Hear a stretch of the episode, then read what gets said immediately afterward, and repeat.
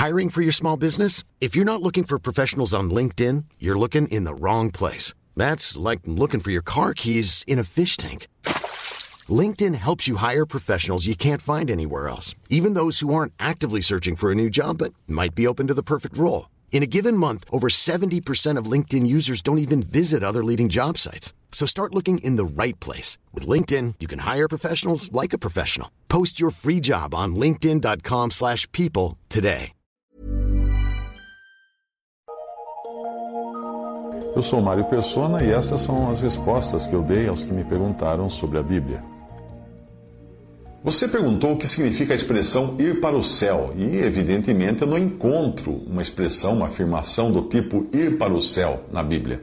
Mas eu encontro a respeito dos que estão salvos, daqueles que creem em Cristo, que dizendo a respeito deles que a nossa cidade ou a nossa cidadania está nos céus, onde também esperamos o Salvador, o Senhor Jesus Cristo, que transformará o nosso corpo abatido para ser conforme o seu corpo glorioso, segundo o seu eficaz poder de sujeitar também a si todas as coisas. Filipenses 3, de 20 a 21.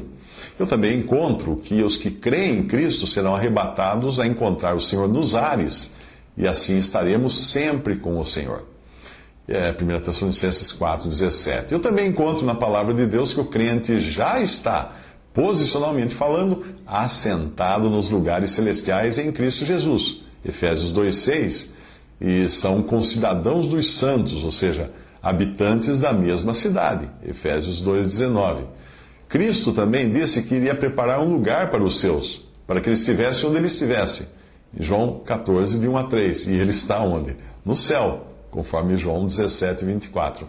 Na Bíblia, portanto, é bem evidente que a esperança do cristão é celestial, nunca terrenal, como acontecia com os santos do Antigo Testamento. No Antigo Testamento, quando o povo escolhido por Deus era Israel, todas as promessas eram terrenas: abundância de colheitas, paz terrena, muitos filhos, paz entre os seus inimigos e coisas assim, a, terra, muitas terras, muitas, muito gado, muito, muitos camelos, esse tipo de coisa.